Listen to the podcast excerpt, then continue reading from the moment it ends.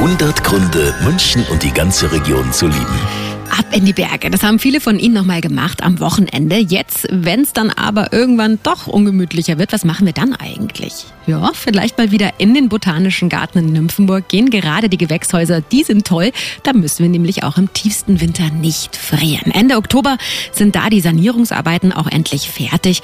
Ja, und einer, der täglich da ist, ist Thomas. Er kümmert sich nämlich um die Pflanzen und hat uns verraten, warum er eigentlich München so gern hat. Ich liebe mein München, weil wir so nah an den Bergen sind, weil wir unsere schönen Biergärten haben, weil einfach diese Stadt so unwahrscheinlich lebenswert ist und weil wir einen der schönsten botanischen Gärten überhaupt haben.